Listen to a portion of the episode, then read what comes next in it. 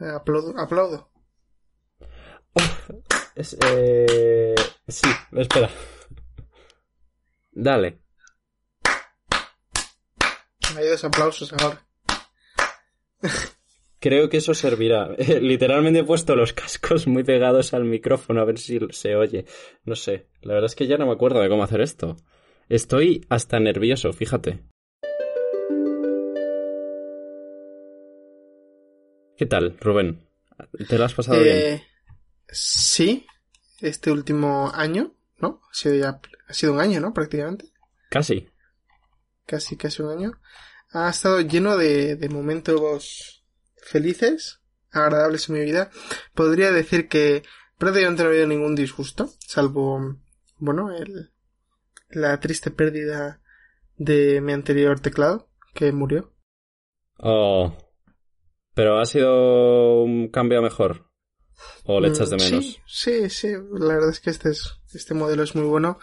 Y, y no eh, tiene nada que envidiar al anterior. De hecho, el anterior está destripado prácticamente a mi lado. No, no le queda nada. Pobrecito. Es mecánico. Sí, exactamente por eso lo he destripado, porque pienso hacer algo a partir de él. Como el ave fénix, es, es una, es una comparación un poco clásica, muy utilizada, pero realmente creo que si le prendo fuego a este teclado aparecerá otro, así que creo que es lo que voy a intentar hacer. En, en situaciones así te envidio un poco, porque la verdad es que yo, si cambio el teclado, Sí, probablemente no tendría nada que hacer con el teclado antiguo, porque no, no tengo conocimientos para hacer nada con él, pero tampoco sé muy bien dónde se tiran, entonces probablemente se quedaría encima del armario eh, hasta que algún día desaparezca en una mudanza y ya está. No, no, la verdad es que envidio un poco esa capacidad para reutilizar cosas. me parece muy eh, elogiable lo de no sé dónde tirarlo, así que lo voy a acumular, que entiendo que es lo mismo que le pasa a la gente que tiene síndrome, ¿cómo se llama este? síndrome? El de Diógenes, ¿no? Que empezará a decir, hostia, esto no lo puedo tirar. Empezarían con un, el, clásico ejemplo, ¿no? El, el papel de una magdalena. Esto es papel, es, es residuo. Yo con eso siempre dudo un poco, pero lo tiro orgánico, aunque solo sea porque tiene restos Haces de bien. magdalena, entonces no Haces sé. bien porque tiene restos orgánicos y por lo tanto no se puede procesar de la misma manera y puedes contaminar una muestra.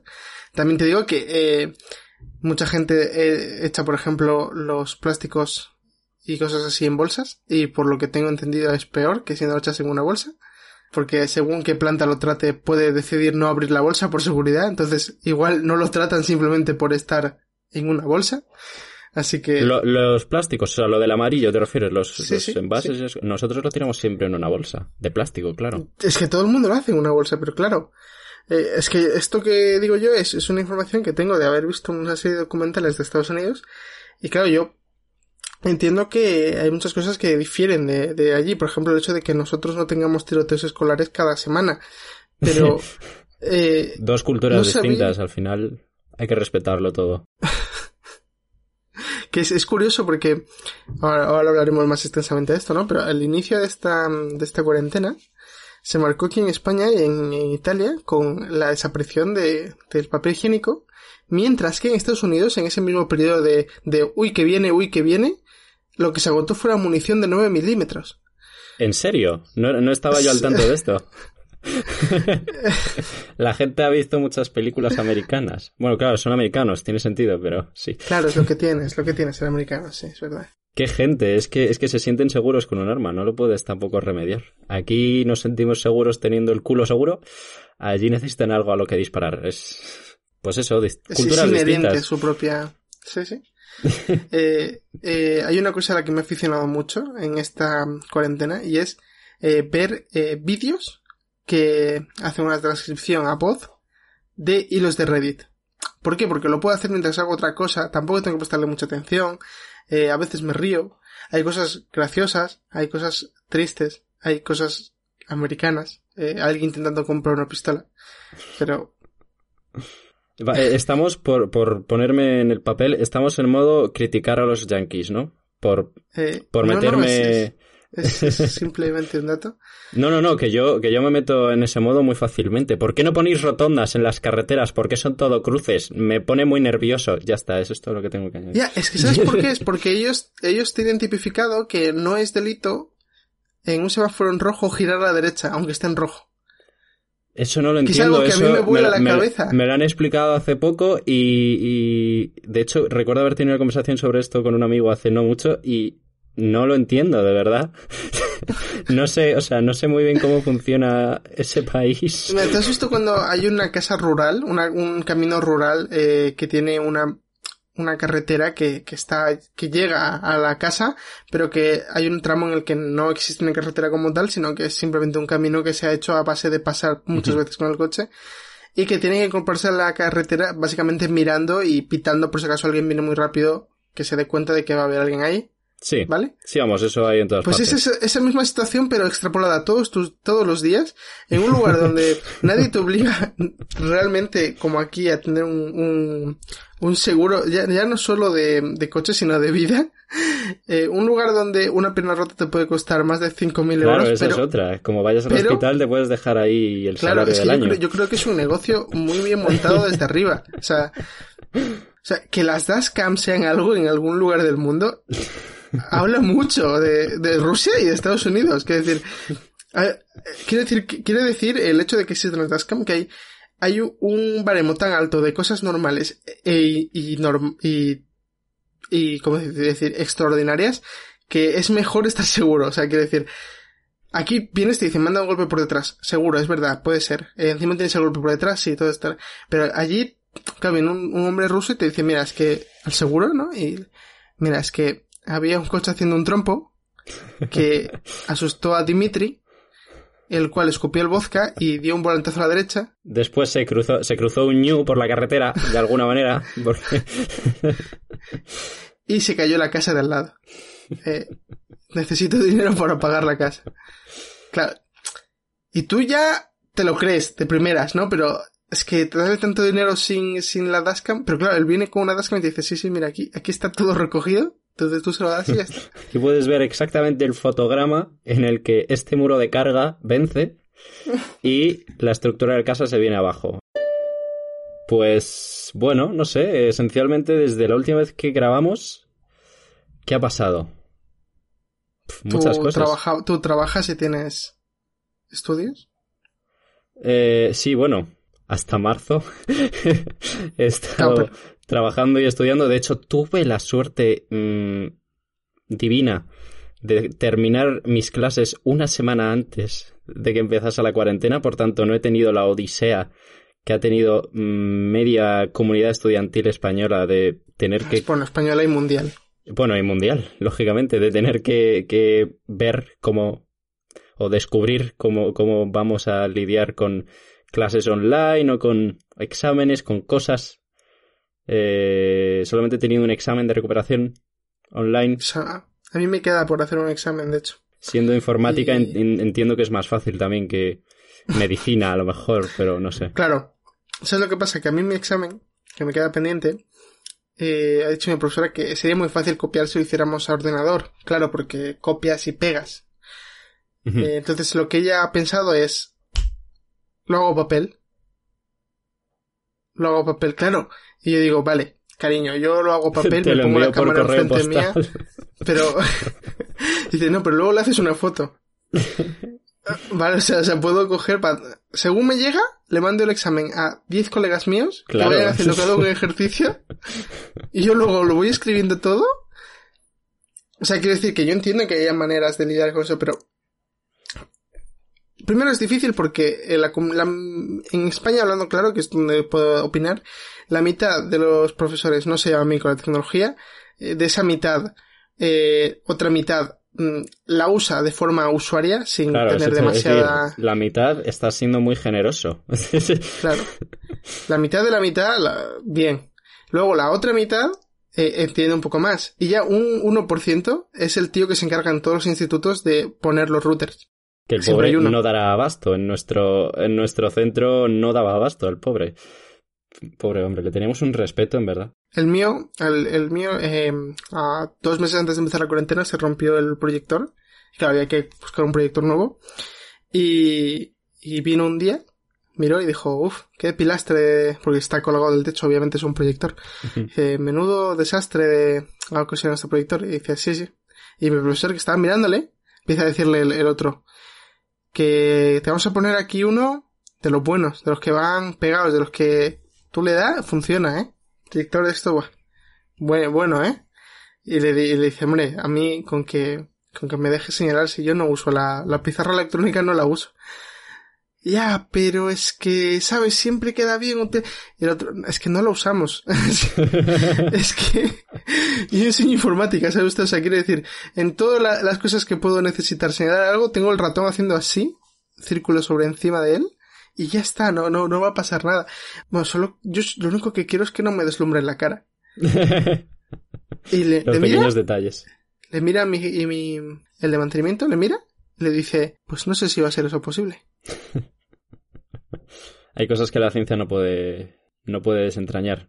Eh, he tenido, bueno, tengo entendido, me lo has contado tú, que empezaste a trabajar en otro escape room aquí en Madrid. Sí. ¿Te vas a hacer experto? Mm, lo que pasa es que es un, decir, es un negocio tan nicho que, eh, ¿sabes lo que todo el mundo dice? Es que necesito a alguien que sea joven, tenga muchos años de experiencia, etcétera. Eh, claro, en Escape Room pasa lo mismo, pero eh, los candidatos son 10 personas. Claro. De los cuales 9 nunca han trabajado en un Escape Room. Claro, Ahí, esa es tu estrategia. Claro, de esos 9, 5, cinco han jugado alguno, o los otros 4 les suena de haberlo visto en la tele, o en alguna peli que me lo han dicho mucho, no sé por qué. Solo ha habido, yo creo que solo ha habido una peli sobre Escape Rooms, y era una de miedo, en plan como que te encerraban, que eso podrías llamarlo Escape Room o Aníbal House Edition. Eh, quiero decir, no, no realmente un escape room. Quiero decir, mucha gente piensa, o sea, mis padres, por ejemplo, y, mucha gente de mi entorno piensan, o pensaban, más bien, que los escape rooms se basaban básicamente en, hacer una gimcana de cosas eh, físicas sin prácticamente pensar, y, eso lo hacía cualquier tonto. Y, y, no, realmente hay cosas complicadas. De hecho, mi escape room ahora mismo es bastante complicada. Y me paso el día teniendo que lidiar con gente mirándome como diciendo, ¿por qué soy tan tonto? Y yo, quitándole peso. O sea, antes no tenía que quitarle nunca peso, sino al revés, ponerle en plan, jo, es que esto, eso no lo hace cualquiera, ¿eh? Y, y, ahora he cambiado a un punto en el que es todo lo contrario. Es, es normal que te quedes ahí atascado, no pasa nada, eh, no deberías frustrarte, toma un caramelo. Sí, hay que hacer que la gente se sienta bien, ¿no? Yo recuerdo, hice un escape room, bueno, ahora me parece como que fue hace tres siglos, pero fue a finales del año pasado, me parece. Y... Mm, ¿AC o DC? hace, hace, claro, antes de cuarentena. y, y bueno, pues, pues sí, tenías un poco esta sensación de... ¡Qué idiota soy! que, que, que, no sé, luego es lo típico, ¿no? De que cuando estás ante el misterio, ante cómo será esta, esta prueba, qué tengo que hacer, cómo consigo, yo que sé, abrir esta puerta o cómo consigo salir de aquí, no tienes ni idea. O sea, no, no tienes, a veces, a veces tienes una pista, a veces no. Y cuando lo consigues, o, bien porque mm, te viene la inspiración, o bien porque te lo tienen que decir por megafonía, porque si no, no, no lo pillas. O, porque llegas a la conclusión lógica de cómo se hace algo. Claro, pero a veces la conclusión lógica, bueno, no sé, por lo menos en el que hice yo, eh, a veces no es tan lógico, a veces, a, a, lo mejor es que éramos idiotas, ¿eh? Puede ser también. Es una, es una hipótesis. Hay juego, hay muchos juegos que no son realmente lógicos, eso sí que es verdad y, no, y, y, me da cosa decirlo porque es una cosa que suena muy feo, pero hay muchas cosas que se dejan muy al aire o que se interpretan así, así y se piensa que siempre va a salir bien o directamente se piensa que es el momento donde darle una mm. pista. Nosotros no lo hacemos en ninguno de los trabajos en los que tenía Escape Room, pero um, sí que hay muchos que son malos en ese aspecto, pero en general deberían ser todos muy lógicos. Sí, sí que es verdad que a lo mejor juzgar la dificultad que va a tener para otra persona es muy tiene que ser complicado porque cuando tú estás planificando un, un, un puzzle o un, ¿sabes? una cosita, un jueguecito, pues tú piensas, bueno, claro, es que evidentemente esto se pone aquí, esto se pone aquí, entonces te sale de la, de la pared esto y entonces esto es lo que tienes que meter en este teclado y te, se te abre la puerta. Si es que es de lógica, ¿no? O sea, tienes una flecha aquí que te indica. Pero claro, la en primera cuanto vez que ves lo a una haces- persona jugándolo es cuanto es, es en el momento en el que dices, igual, igual esta persona es idiota, o, o igual es que me he pasado, igual es que es, mm, Mira, sí, es en- muy difícil en de el jugar. escape en el que tengo yo ahora, eh, cuando yo llegué hice muchos cambios. O sea, no muchísimos, pero hice muchos cambios de cara a que todavía no había, estaban todavía en fase de pruebas. Me habían cogido a mí porque tenía experiencia para pulir más el juego aún. Y vi mucha gente haciendo beta testeos, eh, probando el juego por primera vez en su vida, eh, jugando con mucha experiencia y tal. Pero, pero me y- sigues hablando de una escape room normal, de la vida real. Sí, sí, sí. Que como me dices beta testeos, Claro, es que es, es que es lo que es. Eh, realmente es coger un juego que está muy verde, porque todos los juegos están verdes al principio, por lo que, por lo que tú has dicho, es que la tú lo piensas y la segunda vez ya no lo puedes pensar igual que la primera. La segunda vez ya te sale automático, porque ya, ya lo has hecho una vez. Hmm. Entonces, es tan difícil de, de interpretar tú mismo que tienes que poner a gente a ayudarte. Entonces llamas a tus colegas, a tus amigos, tal, venga, vente a jugar a mi sala, no sé qué. Vale, pues lo que ves muchas veces son errores de gente que necesita una pista pasivo-agresiva. Una pista que te dice, estoy aquí y a la vez no, creo, no quiero que me mires. ¿Vale? Y me- por ejemplo, una flecha. Una flecha es una, una pista súper pasivo-agresiva. Depende de cómo la hagas. Obviamente hay unas que son muy, muy, muy agradables de ver porque son una flecha enorme roja apuntando hacia un punto. un botón. Pero si haces una pequeña, una pequeña eh, flecha negra apuntando hacia algo que no, no concretamente un ente, sino algo. La gente ya lo ve y empieza a pensar, pero es que no, no, no empieza a pensar en por qué hay una flecha negra aquí, sino esta flecha negra significa algo, así que aquí tengo que enfocar mi, mi cerebro. Y es algo en lo que me he dado cuenta en estos años de experiencia en los escape rooms, es que la gente siempre necesita algo que evidencie que algo va a haber para que piensen, para que empiecen a pensar. Es algo que Hmm. es como decirles, a partir de aquí empiezas tú, ¿eh? Yo ya te he presentado la sala, ahora empiezas tú. Yo creo que algo muy difícil de juzgar es qué forma parte del juego y, y es algo que me está intentando dirigir en una dirección y qué es simplemente mm, parte estructural de la casa y que no, o sea, evidentemente en muchas escape rooms, supongo que en la tuya también porque creo que es algo normal, generalizado, pues si por ejemplo hay un cuadro de luces en la habitación que no es parte del juego, es algo que tiene que estar ahí para que funcione el edificio, pues se pone con una cinta de color especial o se pone algo para indicar esto no es parte del juego, ¿no? Pero a lo mejor, yo qué sé, un... Vale, pero eso no se hace por eso, eso se hace porque hay mucho café. Sí, bueno, Quiero decir, vamos a, vamos a ser lógicos. Si tú intentas mover una mesa y no se mueve, con, te han dicho que solo todo se va a mover con la fuerza de una mano, sí, si eso, eso es algo que te dicen mucho también, que si no se mueve con un poquito de, de- de fuerza, no hagas más fuerza. Claro. No, no es así.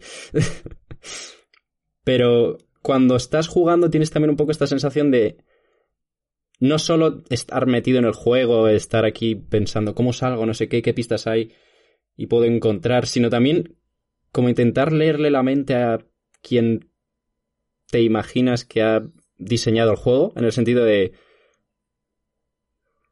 ¿quieres que te No dé sé- un no sé- consejo de cómo resolver prácticamente la totalidad de las escape rooms del mundo?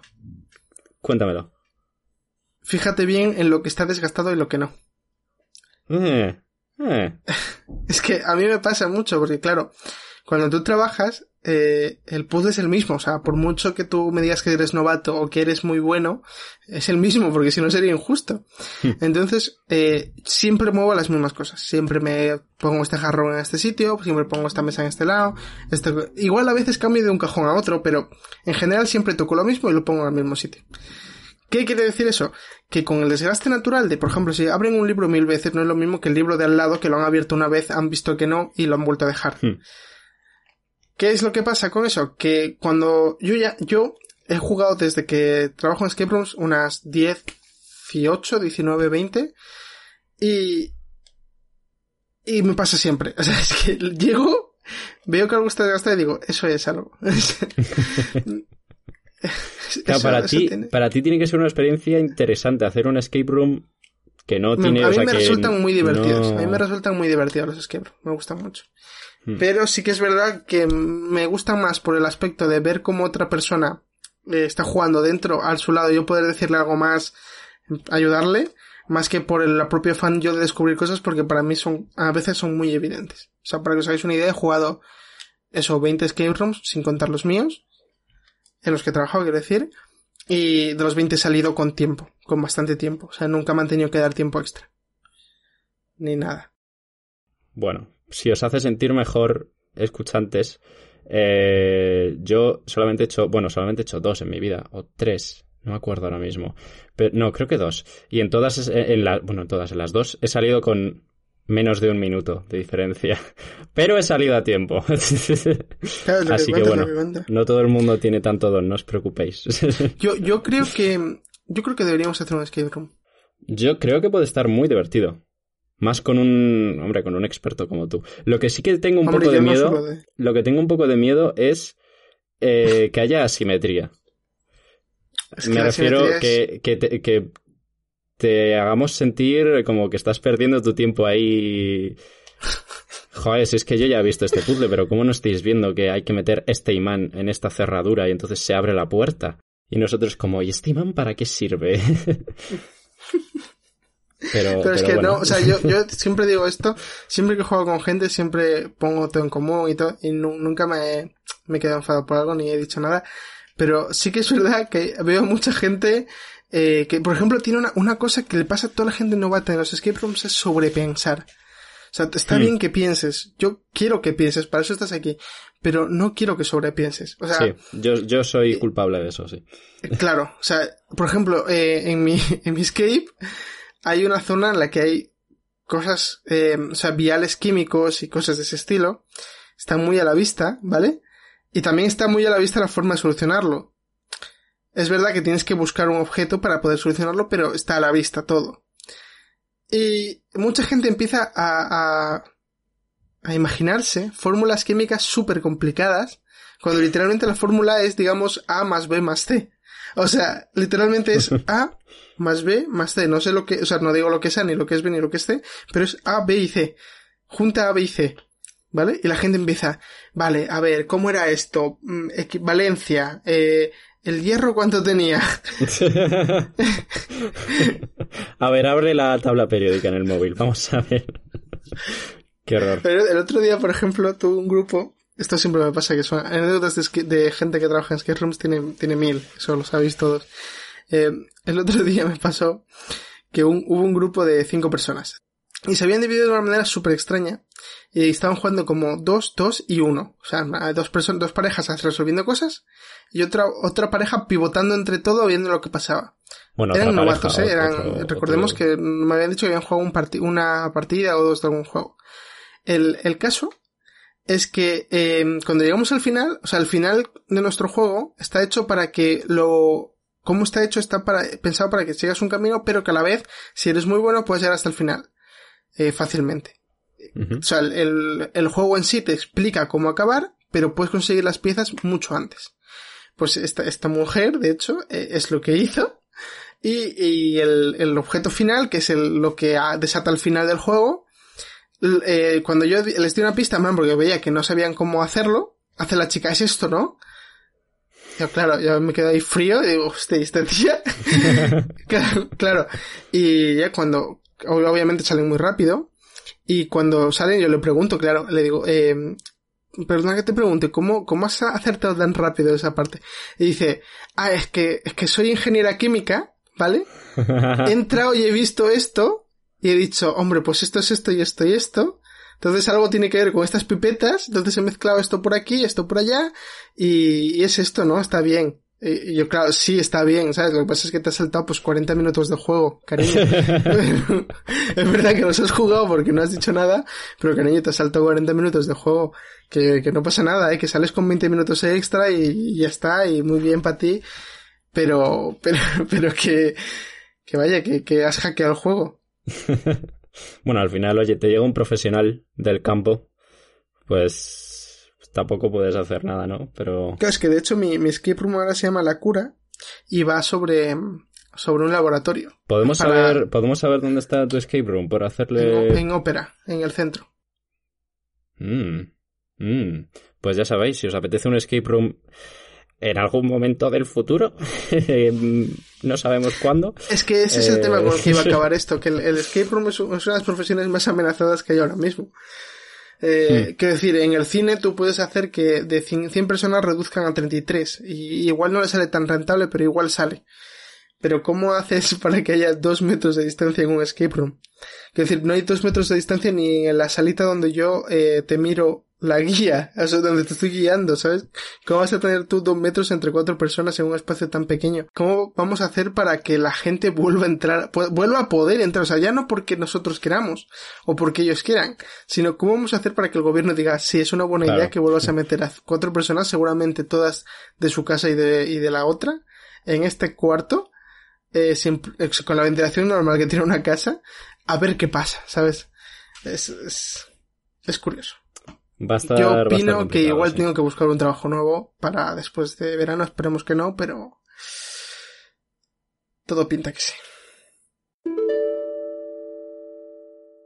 Una cosa que me resulta muy curiosa y que me parece, un, sí, no sé, curioso pensarlo de vez en cuando lo le está dando alguna vuelta, es como muy gracioso en cierto modo, es pensar en lo que estábamos haciendo justo antes de que empezase todo esto, el último día, los últimos días antes de que de repente tuviéramos que estar todos en casa, porque supongo que después de esto no será exactamente igual, aunque muchas cosas serán igual, pero otras muchas no.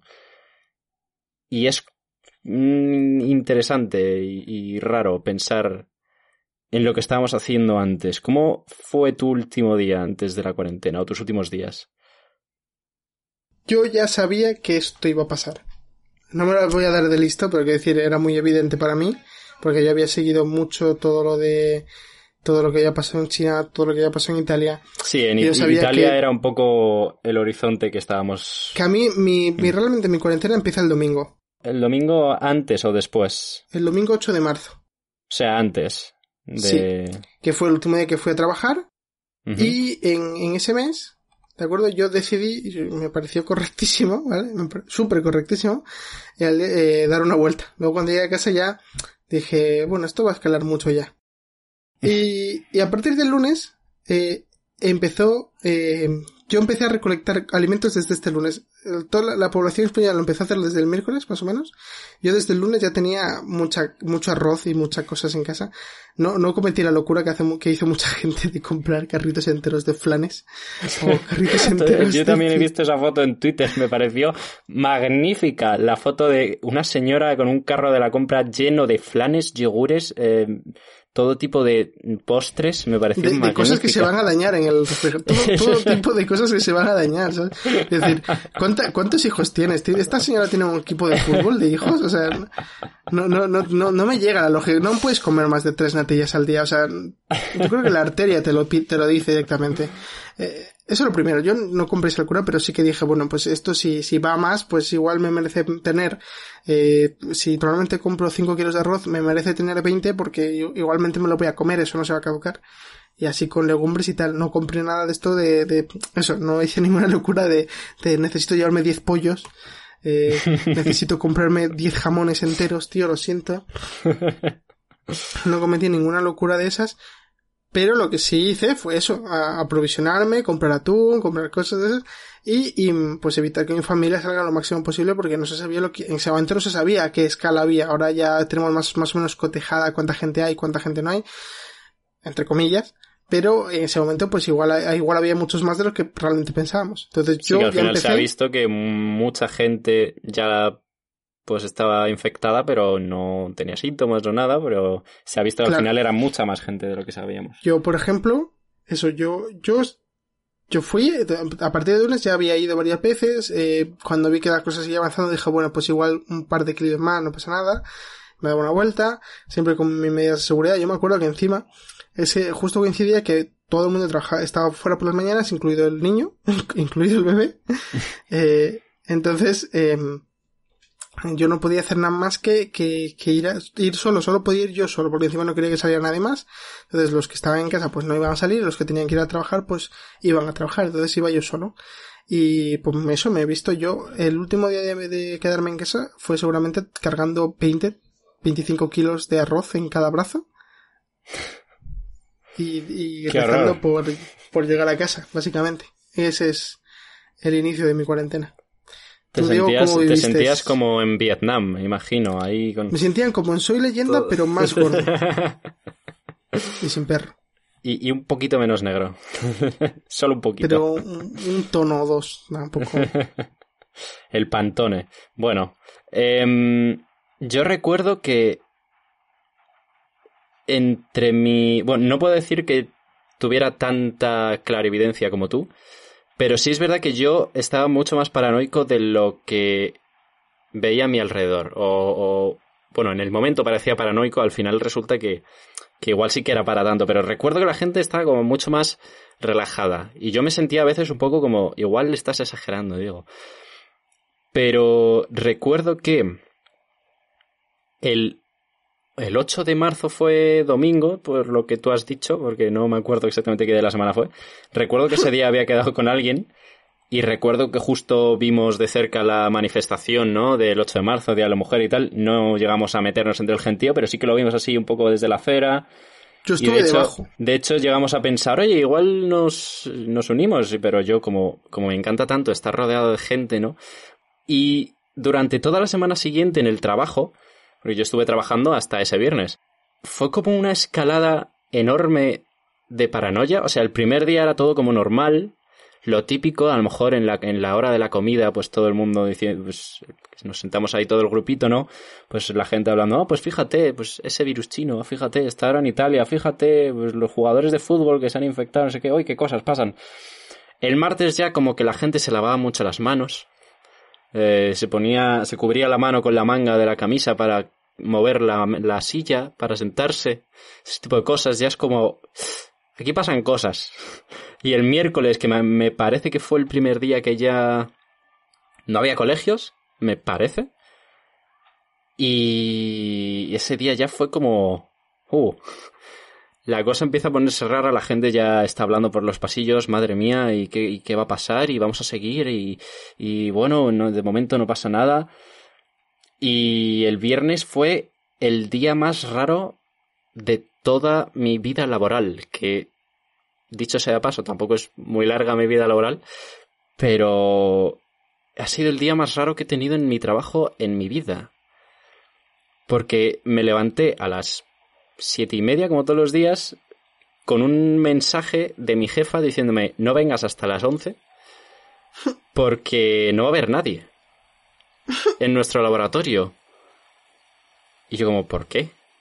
Además me lo había enviado como una hora antes, pero bueno, yo lo vi a las, a las siete y media cuando me levanté y le dije, ¿por qué? Y me dijo, pues porque no sé quién no va a estar porque tiene que cuidar de los hijos, porque claro, no tienen colegio, pues ah, no van a estar solos en casa, tienen hijos pequeños, no sé quién justo hoy tiene médico, no sé quién se ha tenido que ir a por su a por su abuela a Valencia porque la quieren sacar de la residencia, porque bueno, porque el virus, la gente mayor, etcétera.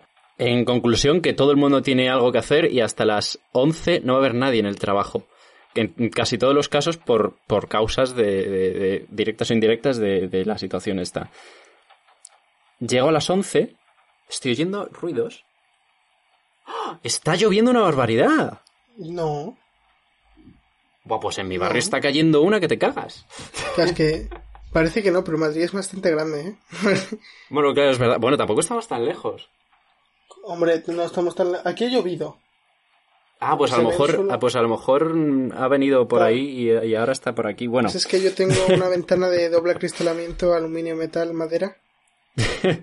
Yo es que de repente empiezo a escuchar ruidos y digo, ¿qué cojones? ¿Están tirando piedras contra mi ventana o algo? ¿Tan malo es el podcast? ¡No volváis!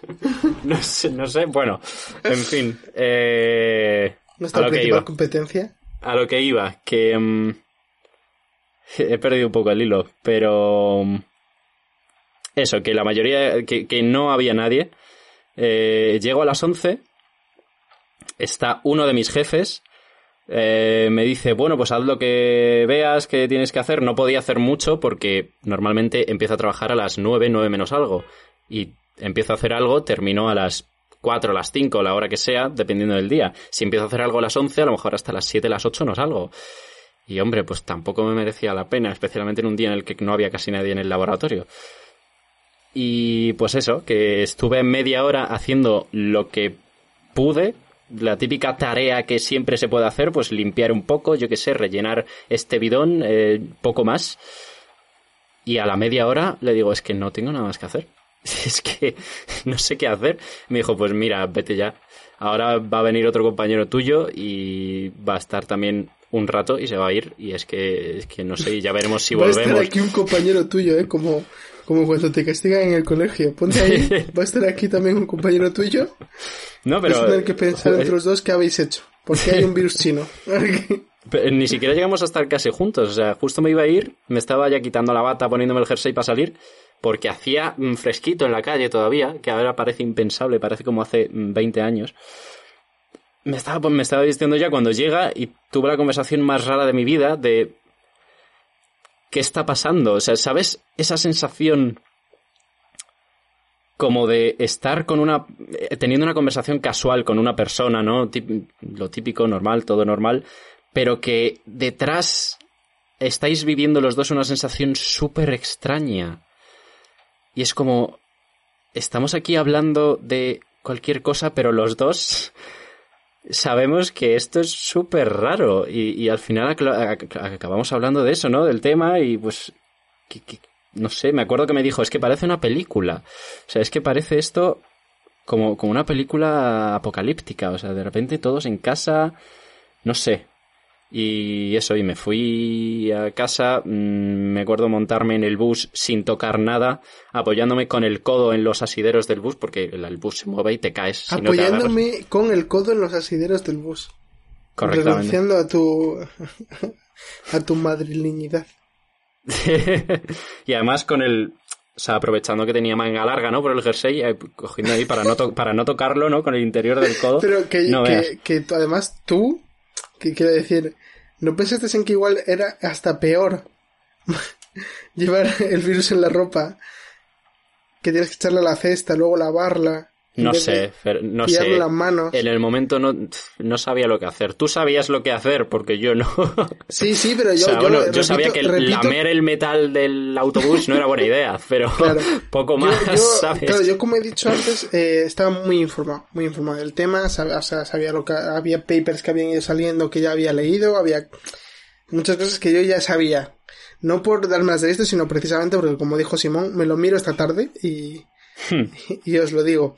Bueno, Fernando Simón, me, gustaría eh, mandar desde aquí un mensaje a Fernando Simón, que sé que nos escucha. y, y, por favor, la gran revelación de esta cuarentena. O sea, es increíble, además, lo que las redes sociales adoran a ese hombre. No sé cómo lo ha conseguido, pero tiene un carisma sin ser tampoco aquí el, el, el, puto amo, ir aquí de, de, de, nada, simplemente haciendo su trabajo, pues esto es así, así, así. Y a la gente le encanta, me parece increíble. Eso es otra cosa buena esta cuarentena. Mira, Fernando Simón. El caso es que como había informado lo suficiente, pues sí que tenía muy claro cómo, cómo se había lidiado con él en otras partes del mundo y qué es lo que nos iba a hacer falta. Yo, por ejemplo, el, en cuanto vi el, el día 9, como digo, que fue el día de compras, para mí, eh, ya había estado buscando, yo ya compré dos botellas de litro de alcohol, ¿vale? Y tenía los componentes necesarios para hacer lo que, bueno, lo que luego, luego, luego se ha usado como gel. De alcohol para desinfectar, claro. Claro. De, de etanol, no, de, hay, hay alcohol isopropílico, ¿no? Que es el de... Eh, sí, bueno, hay muchos tipos de alcoholes. Eh, sí, claro, no te jode. Pero quiero decir, el, de los de, de los de venta comercial en farmacia hay dos, ¿no? 70 y 95. Eh, supongo, no sé, los, no sé los que se venden en farmacias. No he ido nunca a comprar alcohol a la farmacia. La verdad es que... Yo sé que teníamos una botella de alcohol por aquí en mi casa en el botiquín y eso es lo que he usado con las pocas veces que lo he necesitado. Si te, si te soy sincero, no he estado muy informado de eso. Pues yo sí, y, eso es a donde quería llegar.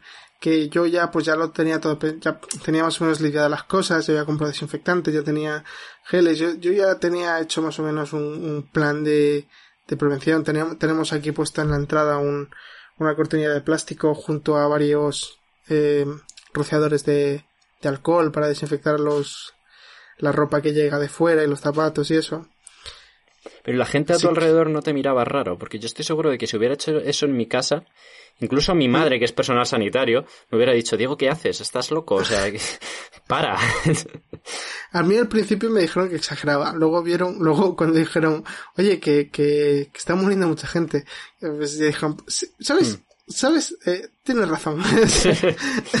igual, igual no es mala idea. Ya, la verdad es que sí que había un poco esta típica actitud que no me parece necesariamente mala, pero sí que en este caso fue contraproducente, quizás de bueno, no pasa nada, ya todo se solucionará, tampoco hay que volverse locos, mantengamos la calma, pero quizás ese mantengamos la calma fue un poco demasiado relajarse, ¿no? Que se dice muy fácil ahora, a veintipico de mayo, mm, no era tan fácil en marzo, ¿no? Cuando nadie tenía ni idea y bueno, pero pero sí, yo, yo entiendo que yo, por ejemplo, tomé medidas de más porque no sabía lo que se venía y preferí pasar. Como en, claro, como mi núcleo de protección tampoco era tan extenso, tampoco eran tantos gastos en ese mm. momento, porque ahora cuando, o sea, quiero decir, yo el lunes cuando compré el alcohol me costó lo que solía costarme el alcohol y cuando la gente el día siguiente lo quiso comprar, las farmacias se habían dicho, ajá, entonces pues tengo, tengo muy claro que no, no, para mí no fue tan grave como por otros sitios eh, tengo muy claro que también fue porque me excedí en los medios, lo, tengo súper claro. Pero, mm, bueno, eso ha hecho que viva cómodamente durante esta cuarentena y que no haya ningún infectado en mi casa por, por lo que se sabe. El virus es muy cabrón y igual se te ha colado y no. Sí, esa, es la putada. Pero bueno, ¿qué le vamos a hacer? Yo la verdad es que tampoco hemos tenido aquí en casa muchos problemas. Además hemos tenido la inmensa suerte de tener un bicho peludo con cuatro patas aquí que nos ha servido de salvoconducto para poder salir dos veces al día.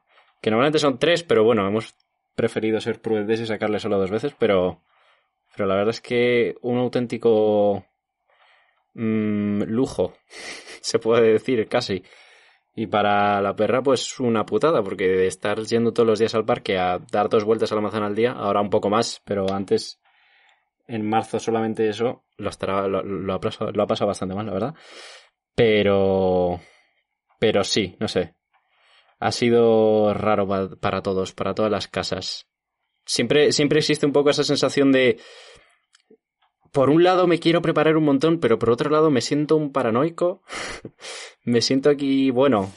Yo sabía que, yo lo, yo lo admití el o sea, yo dije, esto es una paranoia mía, pero si sale mal, no vas a echar, o sea, no, si sale bien, mm, vas a haber agradecido estar en esta situación y si tampoco era para tanto, tampoco pierdes nada porque al final son cosas que se utilizan en una casa, ya te he dicho, hmm. arroz, lentejas. Claro, ese es el tema, comprar pues comida, no comprar 20 millones de kilos de papel higiénico. Aunque bueno, supongo que eso tampoco caduca ni se pone malo, pero bueno, no sé. En fin, la gente se volvió loca. Además, me pareció muy curiosa la, sucesión de, en, las tendencias de compra, porque al principio faltaba papel higiénico, después me parece que fue el alcohol lo que faltaba, pero el alcohol de, beber, o sea, cerveza, eh, vodka, ginebra, este tipo de cosas. Y después empezaron a faltar aperitivos. Eh, la tercera semana me parece patatas fritas, eh, chocolatinas, yo qué sé, mm, panecillos, este, este tipo de cosas. Me parece, me parece muy curioso. Como, snack, panecillos. No, sabía qué decir. Quería poner otro ejemplo, pero no sabía qué decir. Es que realmente me parece muy curioso el término panecillos. No sé, ¿tú cómo llamas a estas cositas que son como de pan? no, no, panecillos. Tienen forma de... Claro, son panecillos, no sé. no, sé, pero no es lo primero que se me ocurre. O sea, no sé, igual no soy yo tan sano como tú. Eh, yo hubiese dicho, yo que sé, fritos. Yo la verdad es que muchos panecillos no como, ¿eh? Tampoco te creas, pero... Pero no sé, de hecho compré Pringles porque tenía antojo de Pringles hace, nada, la semana pasada creo que fui a comprar y me comí media, medio paquete en una sentada y no los he vuelto a tocar desde entonces. Pero bueno. Y lo que sí he tenido problemas es con los chocobons, que ya los hemos tratado en este podcast alguna vez y hemos hablado de cómo son prácticamente una droga de curso legal.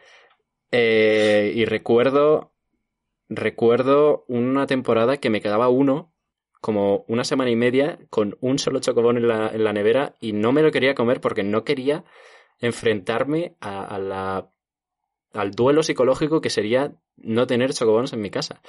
Y no me lo quería comer simplemente por, por seguir teniendo al menos uno, en caso de que un día fuese imprescindible. Ahora por, por, por lo menos, o, gracias a Dios, tengo más en casa. Pero sí, este tipo de. estas pequeñas. No sé, pequeños placeres mm, domésticos. Que a mí me pasó con el, único chino que se dignó a seguir abriendo. Sí, que, que al principio todo el mundo no iba, nadie iba, porque lo miraban diciendo, bueno, bueno, es que es jugársela, no sé qué, no voy a ir. Pero, pero poco a poco la cosa fue yendo a, pues, pues igual sí que, sí que prefiero saltarme la cola del Mercadona y comerme las patatas fritas que quiero sin esperar una hora. Sí, a lo mejor una hora para unas patatas fritas, el ratio de tiempo por placer no me convence. La verdad es que, la verdad es que estoy bastante fuera de ideas ahora mismo. Eh, he empezado el, podcast con mucha fuerza, pero, pero como entenderéis ya no estoy acostumbrado a charlas de más de dos horas uh, con mucha intensidad de uso de mi cerebro. Sí, la verdad es que, la verdad es que yo también me encuentro como no sé, como raro, es raro esto.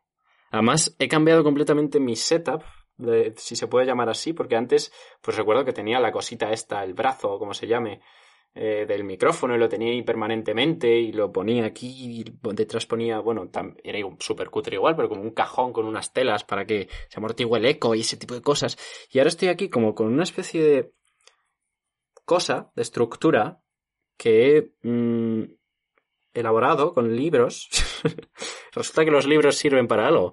Y, y no sé, y además la primera vez que lo hice esta tarde, pues para probar este tipo de cosas, me quedó bastante bien y luego dije, me apetece leer de aquí a que empiece a grabar con Rubén. Y cogí uno de los libros que tenía debajo, porque es el que me estoy leyendo ahora, entonces deshice la estructura para poder leer, muy inteligente por mi parte también, y luego al volver a hacerla no me ha quedado exactamente igual. Y no sé, es muy cutre y muy rudimentario ahora mismo como está todo, pero no sé, hemos perdido hemos perdido la práctica, pero pero bueno, yo creo que yo creo que la magia no la hemos perdido, no te preocupes, Rubén. Pero bueno, ya nos dirá la gente, ya nos dirá la gente. Ya nos dirá la gente, sí. Si es que queda alguien, esa es otra. Si es que queda alguien. Contadnos qué tal estáis, por cierto. Que siempre es importante. Eso, finalmente es lo que quiere decir que estoy. Mmm, la verdad es que estoy bastante saturado ahora mismo, no, no sé por dónde seguir ni por dónde tirar. Básicamente es porque, como he dicho, ya estoy agotado de todo lo que podía decir hoy. Y, y porque, bueno, como siempre, como siempre he dicho, eh, si bien Diego prepara esquemas y cómo, cómo vamos a intentar afrontar esto, yo soy siempre el que me gusta decir las cosas sobre la marcha y según las me, surgen porque creo que es más espontáneo y más, no sé si más fácil de seguir, pero seguramente más divertido de, de oír. Sí, yo tengo que decir que a veces eh, me, me, me siento como luchando contra una fuerza imparable al intentar seguir una estructura, pero, pero bueno, confío en que queda entretenido, eso sí. Eh, pero eso. Eh, decidnos si estáis ahí. decidnos qué, qué os ha parecido. Esperemos que os parezca bien. Eh, ya no sé, si antes se me daba mal despedir los episodios, ahora se me da peor. Eh, pero bueno. y encima es, tu, encima es tu tarea. Encima es mi tarea. Bueno, pues adiós. Eh, no sé. Eh, eh, están los episodios en, en, los sitios, en Evox y en apps de podcast. Si, eres nuevo, eh, mírate los primeros. si eres nuevo, ve a nuestra página web o a Evox, porque mm, por alguna razón en Spotify y en, aplicaciones de podcast y demás, eh, solo están los episodios más recientes. Por alguna razón no sé cómo funciona Evox por dentro pero el feed, el, el, feed RSS, la cosa que hay en Internet eh, diciéndole al resto del mundo cuál es el audio de ese episodio, la información y demás, eh, solamente guarda los últimos, no sé si son 20 episodios, entonces los más antiguos no están, a menos que vierais directamente en nuestra página web, que ahí sí que están, o en iVoox, no sé muy bien por qué, o en YouTube, que también están, pero bueno, no sé. Eh... Y si sois de los que no os habéis escuchado siempre, pues, pues no sé, también podéis escuchar alguno antiguo para recordar. Yo lo he hecho con algunos podcasts que sigo, porque la verdad es que eso es algo muy interesante esta cuarentena y es que no he tenido suficientes podcasts cuando antes de que esto empezara no tenía, o sea, tenía demasiados, no tenía tiempo suficiente para escucharlos. Yo tengo muy, yo tengo muy poco tiempo. Yo hoy, eh, en los días de cuarentena, tengo muy poco tiempo realmente efectivo. O sea, yo me levanto a las 8. Mira que soy de esas pocas personas que siguen levantándose a las 8. Uh, yo me estoy levantando a las 2, me estoy acostando a las 6. Es horrible. Pero lo estoy manteniendo consistente, que es lo importante. Todos los, todos sí, los días realmente sí, porque que realmente el horario está impuesto por, por quién. ¿No sabes? Ah, en realidad el horario está impuesto porque es a la hora a la que se va a trabajar mi madre, a las dos. Entonces siempre, pues, por lo menos para verla cinco minutos al día. Luego por la noche sí que la veo más, pero sí. Bueno, pues a donde quería decir es que, que yo realmente me levanto a las ocho, estudio hasta, digamos, la una. A la una, eh, en Saturno me voy a comer. A la, después de comer, y ya empiezo a jugar. Y entonces, me doy cuenta de que, eh, si hay algo entre medias tengo que haberlo hecho ya o, o llega un punto cíclico en el que empiezo a encadenar juego con juego con ya no el mismo juego sino a veces es eh, este luego nos vamos a este con otra, esta otra persona esta otra persona se va así que tenemos que volver a este luego hay que ir a este juego porque nos falta este por jugar y al final acabo miro el reloj son las 11 y digo bueno hmm. a mí me pasa algo similar es que te pones a jugar a jugar a lo que sea que estés haciendo como no tienes yo creo que la, la simple el simple hecho de no tener en la cabeza algo que te dice, vale, estás de ocio, pero ten cuidado porque a esta hora tienes que estar haciendo algo. Por ejemplo, pues yo qué sé, vale, estás ahora mismo leyendo, jugando, haciendo lo que sea, viendo una peli, pero ten cuidado porque a esta hora, pues yo qué sé, por ejemplo, te tienes que acostar porque mañana madrugas. O, ¿sabes? No tener eso en la cabeza hace que el tiempo vuele de una manera. O sea, lo único que ha estado funcionando como un eje en mi vida es que a las 8 se, aplaude. Es lo único que puedo decir que ha sido una rutina en mi vida. Mm, el resto de cosas... No sé, es que el tiempo eh, pierde, pierde significado. Es, muy raro, la verdad. Pero bueno, no sé. ¿Tú qué opinas de los aplausos, por cierto? Que no sé si... Eh, opino que están bien y que, que bueno, que que es algo que debemos hacer y reconocer ya no solo los sanitarios, sino también a toda la gente que está hmm. ahí a primera línea de, de, contagio, que no ha tenido miedo ni se ha echado para atrás y ha seguido trabajando como buenamente ha podido, aún sin los, los equipos especiales, sin tener mamparas en todos los sitios donde se podría estar, ni nada de eso, han seguido trabajando, han seguido proveyéndonos de alimentos, de entretenimiento, también hay que tenerlo en cuenta porque hay muchas cosas que no se habrían hecho.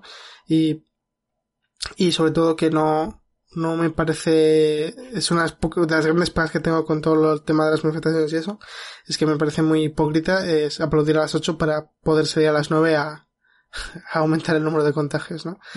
es, es lo único que tengo que, decir hay acerca de esto. Hay que aplaudir, pero luego hay que quedarse en tu hacer puta más ¿no? que el aplauso, ¿no? Y si sales, porque oye, se puede salir a pasear, ¿sabes? Pero, pero con cabeza, ¿no? Lógicamente.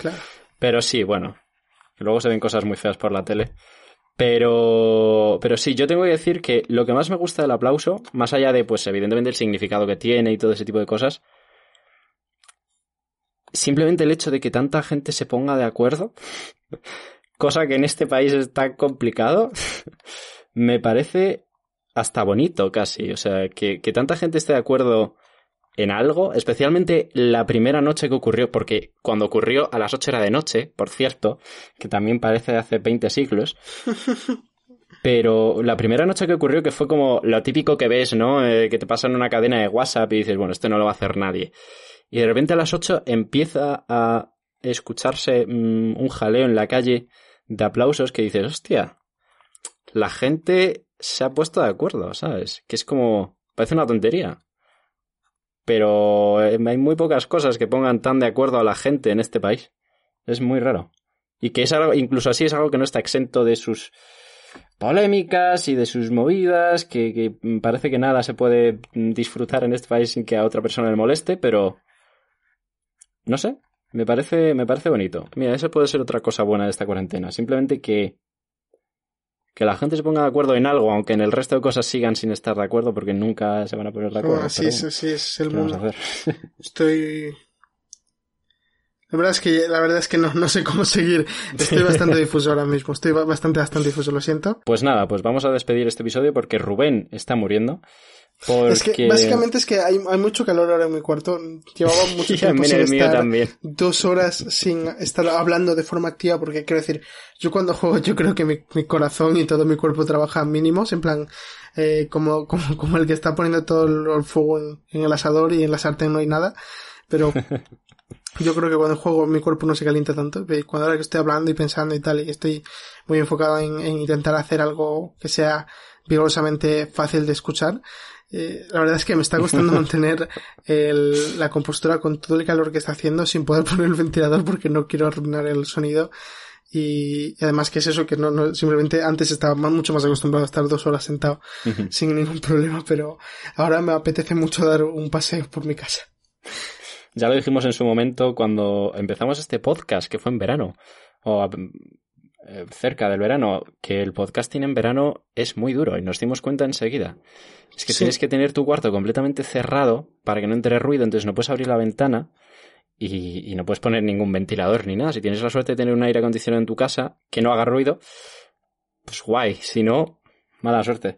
Pues nada, pues Aquí lo despedimos. Eh, esperamos que os haya gustado. Esperamos que eh, os hayáis disfrutado de este sinapsis medio improvisado aquí en una situación tan extraña. Y esperemos poder. Esperamos haber aliviado un poco vuestro quizás aburrimiento, quizás desidia, quizás eh, necesidad de escuchar dos aterciopeladas voces en vuestros eh, oídos.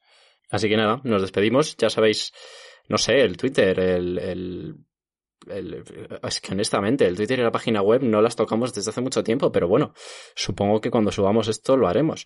Así que, pues ahí nos podéis eh, ver y seguir y ese tipo de cosas. Estamos en YouTube, en, en Spotify, en cualquier aplicación de podcast, en Evox todas partes. Eh, recomendadnos a gente, por favor, es muy guay. Es si muy queréis que esto vuelva a ser algo.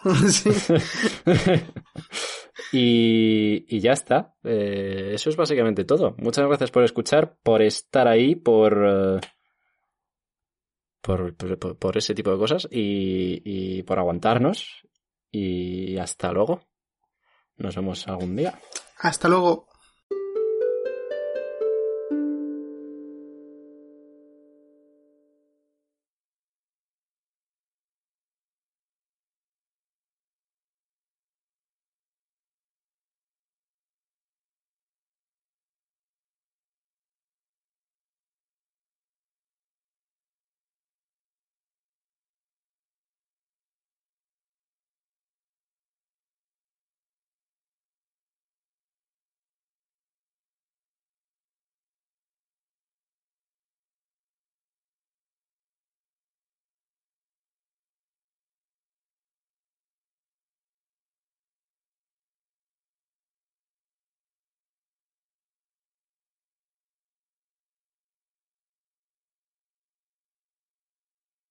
Y me va a quedar el podcast con sonido de ambiente por la que está cayendo. Bueno, da igual. Y. Mm, Puedes ponerlo podcast ASMR. Claro, va a ser podcast de relajación. En fin,